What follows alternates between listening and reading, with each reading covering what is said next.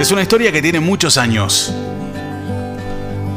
Fue en enero del 95, creo, cuando delirábamos en grupo en una madrugada adolescente y nos atrapó una charla entre mística y romántica. No recuerdo quién lo dijo primero, quizás por la interminable ronda de cervezas que lo precedió y que lo continuó. Pero sí que de inmediato alguien aseveró que el relato era verdad, o que al menos ya lo había escuchado en otro momento. Si bien es cierto que hoy me molesta un poco la manía general de fotografiar absolutamente todo antes que percibirlo sin ninguna cámara de por medio, hubiese querido que aquel instante quedara retratado, que alguien grabe en imágenes nuestros ojos mientras escuchábamos aquello. Eran una mezcla de perplejidad, desconfianza y deseos de que fuese real. Me retumbó en la cabeza cada palabra y sé que a muchos de mis compañeros y compañeras, de quienes compartieron aquel momento, les sucedió lo mismo. Por eso decidimos confirmar o desterrar el mito.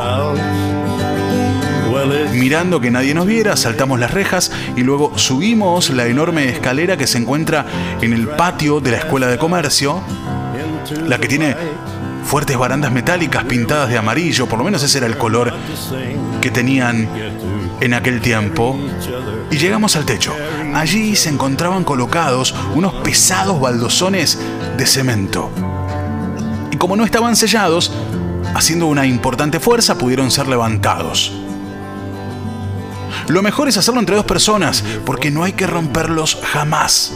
Me acuerdo que se dijo en la noche de la revelación. También que solo había que subir allí en verano y cuando la luna se encontrara perfectamente llena, iluminando con bella potencia. No es de extrañar, no es de extrañar para nada, por lo menos para mí, que las cosas mágicas pasen en noches de verano y a la luz de la luna. Y era cierto. Solo con el fuerte brillo lunar podía verse claramente que cada uno de los baldosones tenía tallado en la parte que da hacia abajo el nombre y el apellido de un profesor o una profesora. También había de porteros, de porteras, de preceptoras, de preceptores.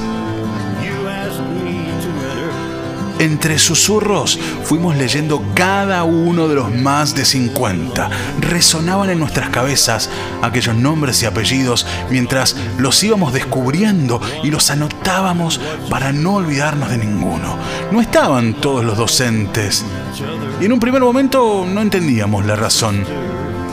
Pero quienes creen en cuestiones de almas soñadoras pudieron verlo más tarde con claridad se dibujó de manera concreta el mensaje que igualmente costó mucho ser descifrado.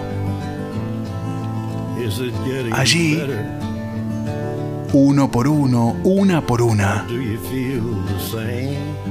estaban aquellos y aquellas que hicieron un guiño afectuoso a los muchachos y muchachas del fondo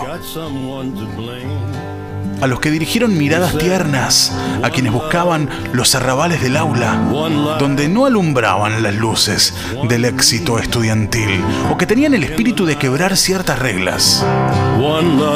El listado se ocupaba uno por uno de hacer justicia con quienes acariciaban a los que nadie prestaba atención o quienes veían en la rebeldía juvenil una hermosa cualidad de quienes soltaban una carcajada ante las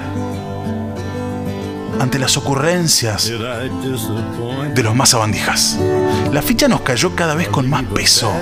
Estaban los porteros que, por ejemplo, fingían no encontrar a los padres de los alumnos y alumnas a los que tenían que llevarles malas noticias de la conducta de sus hijos los viernes. Para que el fin de semana no se trunque alguna historia de amor quinceañero.